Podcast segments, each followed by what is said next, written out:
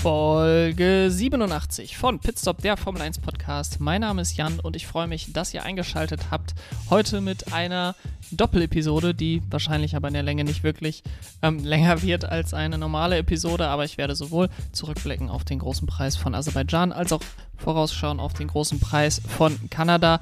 Ähm, da ich für den Rest der Woche keine Zeit habe, da noch eine Vorschau auf das Rennen in Montreal aufzunehmen. Ähm, stattdessen jetzt eben beides in einem. Und ich möchte wie immer starten mit einer Zusammenfassung des Rennens vom vergangenen Wochenende. Möchte euch aber eingehend daran erinnern, dass ihr mir gerne folgen könnt auf ähm, Twitter und Instagram pitstopf1jan oder schreibt mir eine Mail pitstopf1jan at gmail.com oder abonniert auch den Podcast, damit ihr keine weitere Folge mehr verpasst. Kommen wir also zur Zusammenfassung und wie immer eine ähm, Minute Rennzeit bedeutet für mich eine Sekunde Zeit für die Zusammenfassung. Bei einer Rennzeit von einer Stunde 34 haben wir also Zeit für die Zusammenfassung von einer Minute 34 und die Zeit startet jetzt. Sergio Perez und Charles Leclerc teilten sich die Trainingserfolge am Freitag, doch der Monegasse war es, der am Samstag dann seine vierte Pole in Folge holte und seine zweite schon in Baku. Und beim Rennstart war es dann Sergio Perez, der vorkam und besser vom Fleck kam und sich die Führung in Kurve 1 holte. Ähm, ganz im Gegenteil wie letztes Jahr beim Restart, wo er eigentlich schlechter weggekommen ist. Nachdem Carlos Sainz dann mit einem technischen Defekt einen VSC auslöste, holte Leclerc sich schon früh im Gegensatz zu den Red Bull neue Reifen, mit denen er die Lücke relativ schnell wieder schließen konnte und die Führung übernahm, als die beiden Red Bull dann zum Stopp kamen. Doch in Runde 20 kam dann das Desaster, er musste den Wagen abstellen mit Motorenproblemen und stürzte Ferrari noch während des Rennens in eine schwere Krise. Vorne machten Perez und Verstappen den Sieg unter sich aus mit dem Niederländer als Sieger. Dahinter ging es eng zu. Alpine hatte hohe Endgeschwindigkeit, deswegen konnten sie viele hinter sich halten, waren am Ende P7 für Alonso und P10 für Esteban Ocon. George Russell hatte mit seinem dritten Platz die Serie verlängert für, von Top 5 Platzierungen. Dahinter Lewis Hamilton, Pierre Gasly, Sebastian Vettel und Danny Ricciardo und Lando Norris auf 8 und 9. Das schlechte Ferrari-Wochenende wurde noch durch das Ausscheiden der Kundenautos von Kevin Magnussen und Zhou Guangyu verstärkt und auch Valtteri Bottas und Mick Schumacher blieben in Baku ohne Punkte. Außerdem sorgte Yuki Tsunoda mit einem gebrochenen Frontflügel, der dann in der Boxengasse mit Tape wieder zusammengeklebt wurde, für Aufsehen während des Rennens. Das hat diesmal ganz gut geklappt mit der Zeit. Ähm, besser als in den vergangenen Wochen. Ich habe mich etwas mehr beeilt. Äh, kommen wir nun zu, zur Analyse des Rennens. Ich möchte ähm, zurückblicken auf die verschiedenen Stories, die aus dem ähm, Rennwochenende kommen. Und da beginnt alles mit Ferrari in dieser Woche, nachdem das Wochenende wirklich nicht schlechter hätte verlaufen können. Ähm, und dabei hätte alles so gut ausgehen können für das Team von Ferrari, denn sowohl in Barcelona als auch in Monaco hätten sie gewinnen können und auch in Aserbaidschan hatten sie genug Pace, um den Sieg zu holen. Ähm, nicht zuletzt signalisiert durch die vierte Pole in Folge für Charles Leclerc. Zum zweiten Mal hat er das jetzt in seiner Karriere schon geschafft. 2019 ähm, erstmalig, da konnte er wenigstens zwei dieser Poles in Siege umwandeln, damals mit seinem ersten Sieg in Spa und dem Sieg in Monza.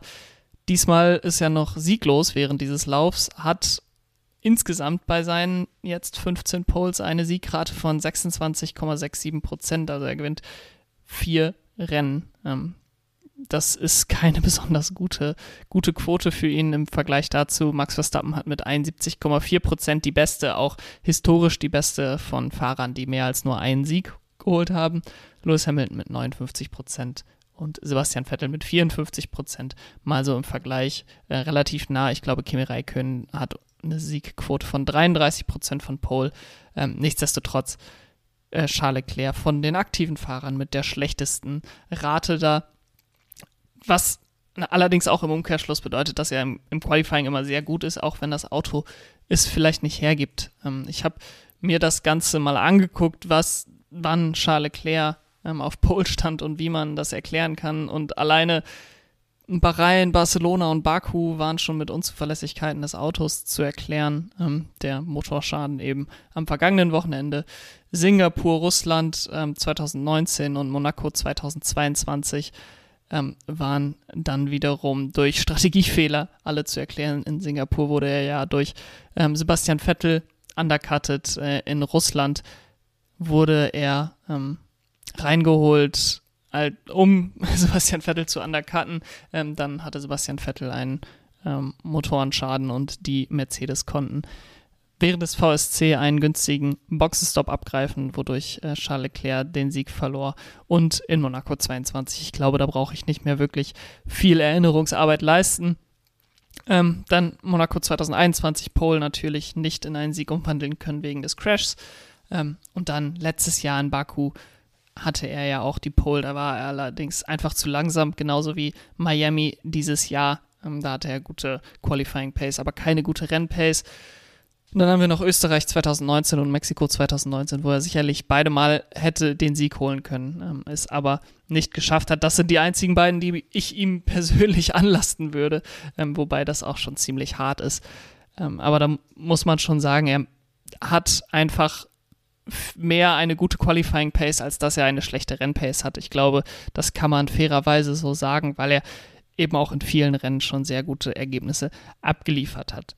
Und dazu muss man sagen, dass er am Sonntag auch trotz des Verlusts der, des ersten Platzes ähm, direkt am Start lange Zeit noch so aussah, als könnte er der Sieger werden. Er hat sich ja sehr früh neue Reifen geholt, hat damit die Red Bull, ähm, ist deutlich vor die Red Bull gesprungen, als die dann an die Box kam. Sergio Perez mit einem langsamen Boxenstopp. Aber Charles Leclerc hatte auch vorher schon sehr gute Pace, konnte auf Sergio Perez aufholen. Ähm, und es wäre ein sehr, sehr interessantes Rennen geworden, wäre Charles Leclerc im Rennen drin geblieben, hätte er den Motorschaden nicht gehabt. Es kamen nämlich später noch ähm, weitere Virtual Safety Cars, die er vielleicht für einen zweiten Stop hätte nutzen können, um sich dann nochmal neue Reifen zu holen, ähm, was die Red Bull dann gemacht haben, weil sie aber auch konkurrenzlos waren. Das war dann mehr ein Sicherheitsstopp. Ähm, und das muss Ferrari auf jeden Fall den Mut geben, weiterzumachen, weiter dran zu bleiben. Ähm, denn von der Pace her muss ich sagen, gerade Charles Leclerc, Carlos Sainz ist etwas abgefallen, aber gerade Charles Leclerc sah so aus, ähm, als könnte er im Rennen auch weiterhin mit den Red Bull mithalten. Also es ist jetzt nicht so, dass Red Bull die komplette Übermacht ist, jetzt wo ihr Auto zuverlässiger ist als der Ferrari, ähm, wobei es sich natürlich durch das Punkteverhältnis zwischen den beiden Teams jetzt stark so anfühlt. Auf der anderen Seite der Garage bei Ferrari, Carlos Sainz. Mit Pech, ja, er hat äh, sich, die, er hatte ja einen mechanischen Schaden, ich weiß gar nicht genau. Ich glaube, Break by Wire hat das Lenkrad angezeigt, aber so ganz genau ähm, wurde das am Sonntag zumindest nicht erklärt.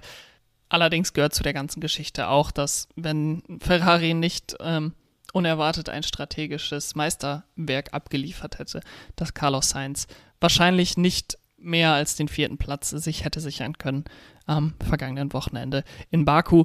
Und ähm, gut, dass er schon seinen Vertrag bis 2024 hat, denn ansonsten ähm, würde sicherlich irgendwann auch mal an seinem Stuhl gesägt werden.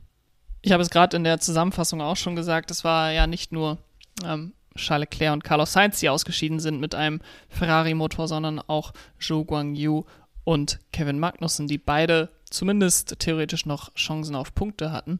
Ähm, insbesondere Zhou Guangyu gefiel eigentlich sehr gut am Wochenende, ähm, konnte wieder keine Punkte holen und auch Walter Bottas und Mick Schumacher, die es zwar ins Ziel geschafft haben, ähm, blieben punktlos und so ist schon insgesamt ein schlechtes Bild, was wir da sehen, was Ferrari abliefert, ja, festzustellen. Ähm, einfach nicht nur, was das Auto angeht, ähm, da sind sie eigentlich sehr, sehr gut. Da haben sie vielleicht sogar das beste Auto, aber der Motor ist derzeit einfach nicht das ähm, Gelbe vom Ei und sie könnten mit einem guten Motor schon nicht auf der, also mit einem funktionierenden Motor schon nicht auf der, ähm, auf den langen Geraden mit Red Bull mithalten. Und wenn der Motor dann natürlich auch noch in die Knie geht, dann sieht es ganz übel aus für das Team aus Italien. Kommen wir zu dem Team, was jetzt nicht nur auf Platz 1 in der Konstrukteursweltmeisterschaft, sondern auch auf Platz 1 und 2 in der Fahrerwertung liegt. Und das ist das Team von Red Bull. Das erste Mal seit elf Jahren, seit Sebastian Vettel und Mark Webber, liegt äh, das Team von Red Bull auf den ersten beiden Plätzen in der Fahrerweltmeisterschaft. Und es war eigentlich insbesondere für Max Verstappen das perfekte Wochenende. Er hat am Samstag nicht wirklich das auf die Strecke bringen können, was er gebraucht hätte, um sich die Pole Position zu holen. Äh, mit Platz 3 war er da eigentlich noch gut bedient. Er lag eigentlich durchgängig auf Platz 4, aber Carlos Sainz hatte in seinem letzten Run in Q3 keine gute Runde erwischt, wodurch ähm, Max Verstappen sich dann noch auf Platz 3 verbessern konnte. Und dann steckte er so ein bisschen hinter Charles Leclerc fest, bis dieser dann an die Box kam. Dann steckte er hinter seinem Teamkollegen, hinter Sergio Perez fest. Ähm, aber dann war einfach klar, dass Max Verstappen schneller ist nach den Boxenstops. Ähm, überholte er dann Sergio Perez. Es wurde dann noch ein bisschen von, ähm, von empörten Fans versucht, eine Kontroverse um den Funkspruch von Red Bull aufzubauen, als ähm, Sam Bird, sein, sein Chefingenieur, ihm gesagt hat, äh, no fighting.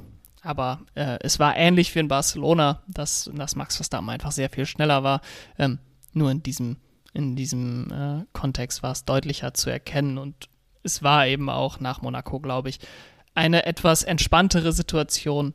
Ähm, Perez hatte verlängert, Perez hatte seinen Sieg in dieser Saison geholt. Klar, Sergio Perez möchte weiterhin um die Weltmeisterschaft mitkämpfen, aber am Ende lag er fast 20 Sekunden hinter Max Verstappen im Ziel und ähm, wenn Max Verstappen in der Verfassung ist, ähm, dann ist er einfach nicht zu schlagen. Und das hat Sergio Perez am Sonntag wieder gemerkt und das hat sicherlich Red Bull auch nochmal darin bestärkt, dass ähm, sie alles auf Max Verstappen setzen in diesem Weltmeisterschaftskampf. Wobei man natürlich sagen muss, solange Verstappen und Perez 1 und 2 sind in der Fahrerweltmeisterschaft, sollte man Sergio Perez auch die Möglichkeit geben, diese Lücke zu schließen.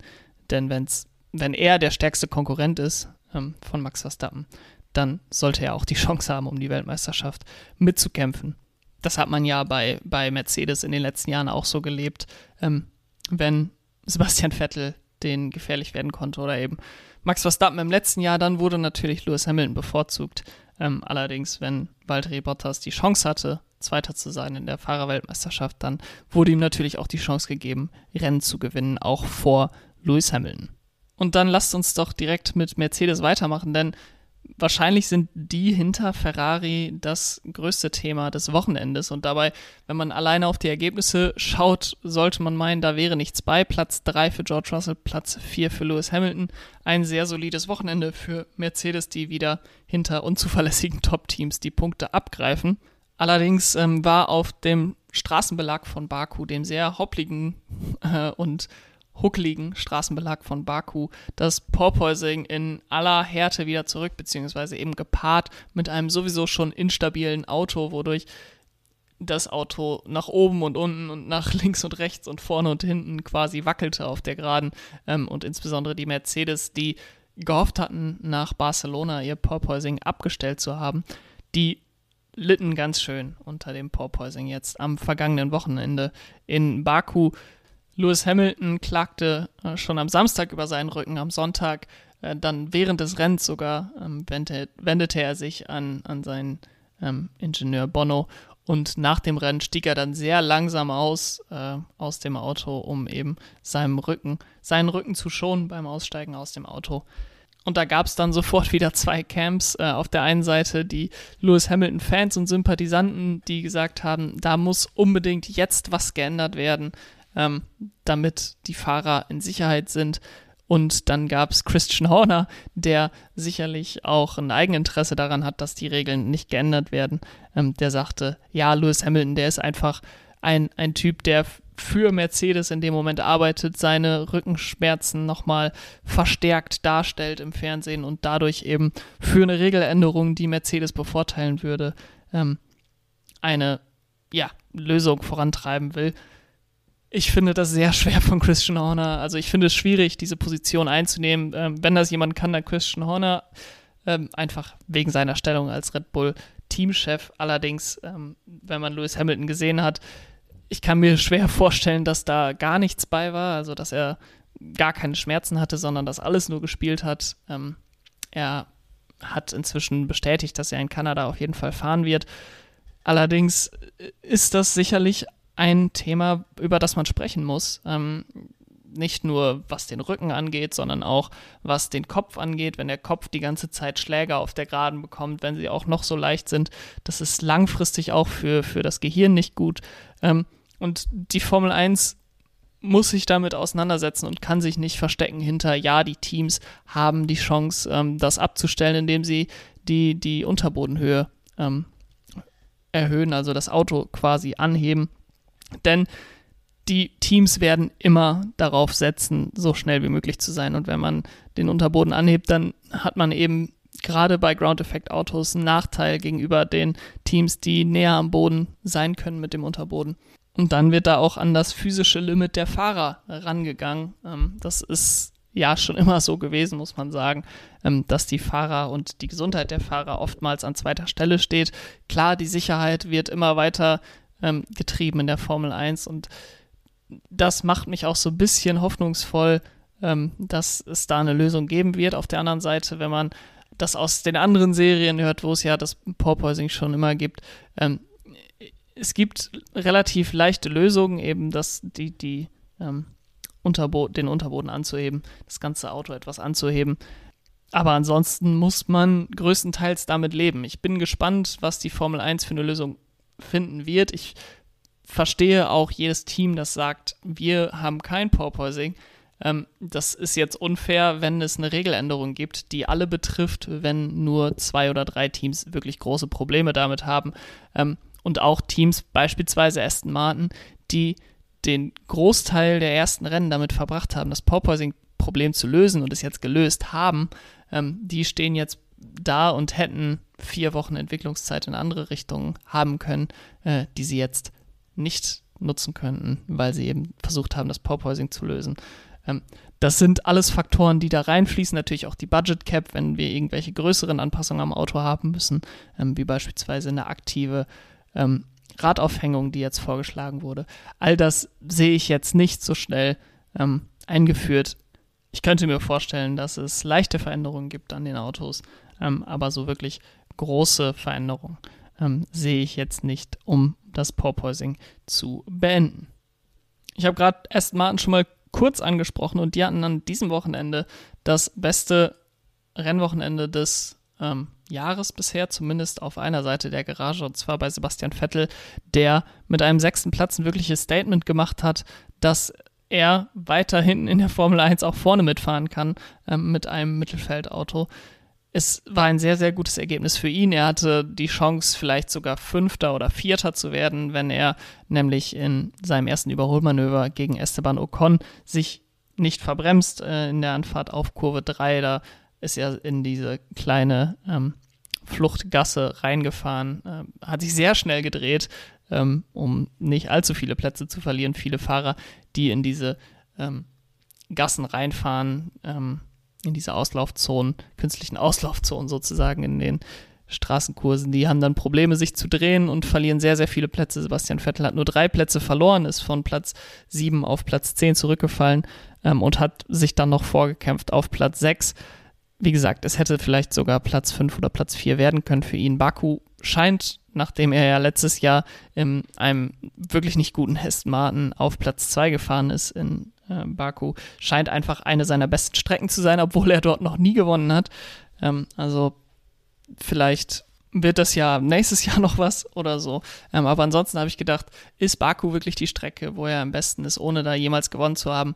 Ähm, und dann kam die traurige Realität äh, zurück in mein Gehirn, dass er in Hockenheim in der Formel 1 noch nicht gewonnen hat, ähm, wo er schon sehr, sehr gute Fahrten hatte. Nicht zuletzt 2019, aber natürlich 2018, wo er den Sieg fast sicher in der Tasche hatte ähm, und das Auto dann in die Wand setzt.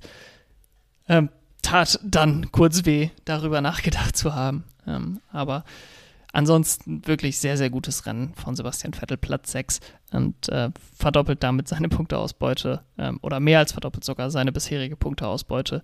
Und ähm, Aston Martin ist jetzt punktgleich mit dem Team von Haas.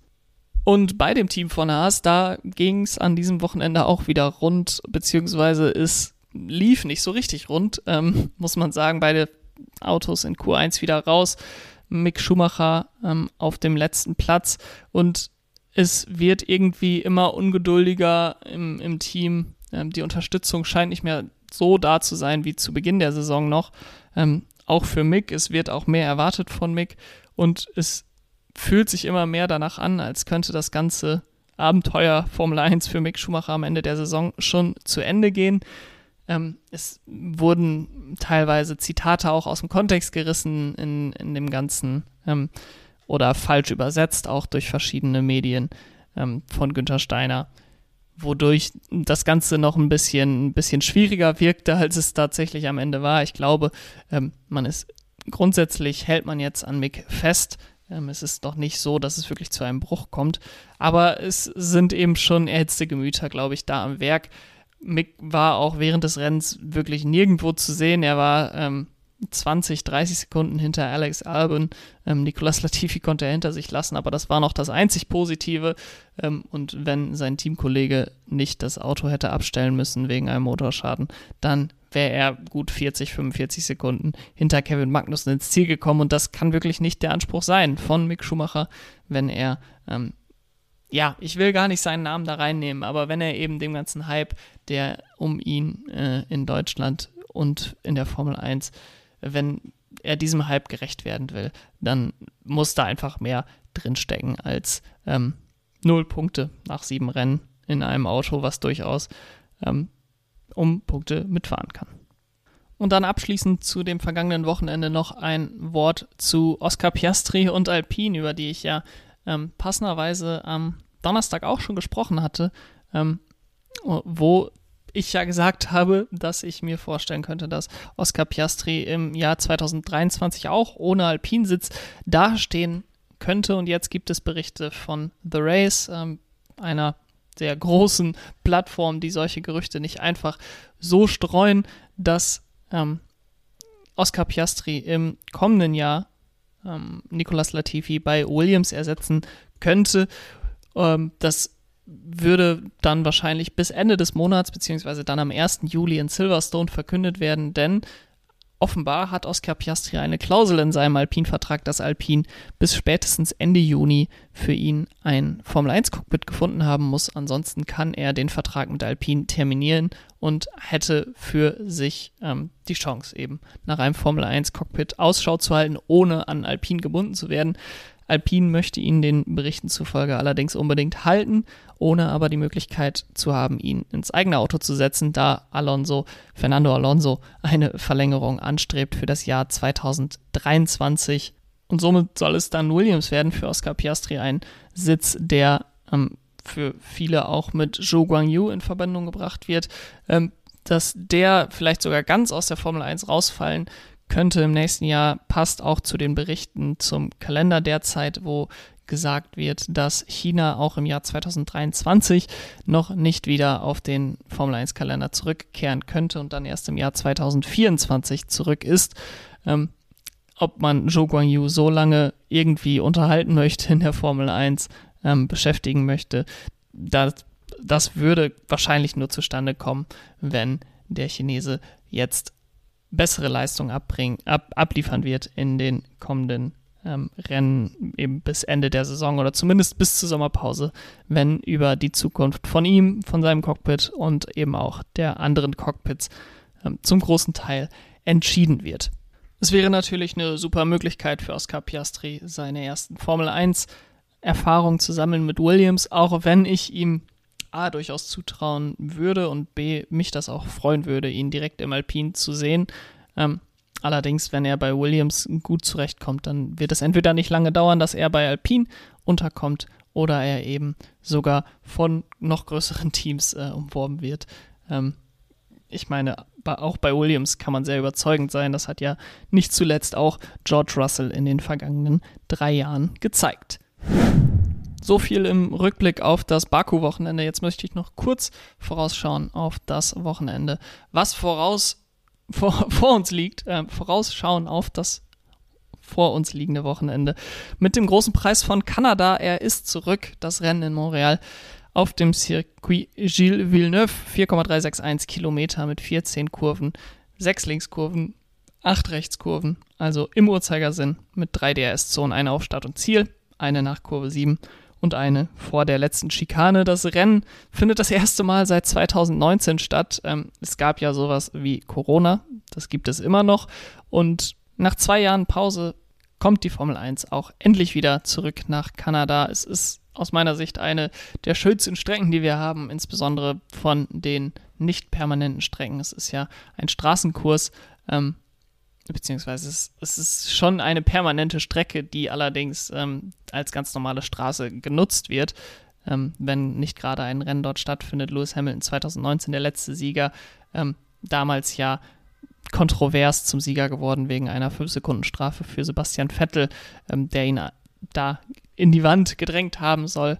Ähm, dass das eine Strafe ist, ist immer noch sehr umstritten.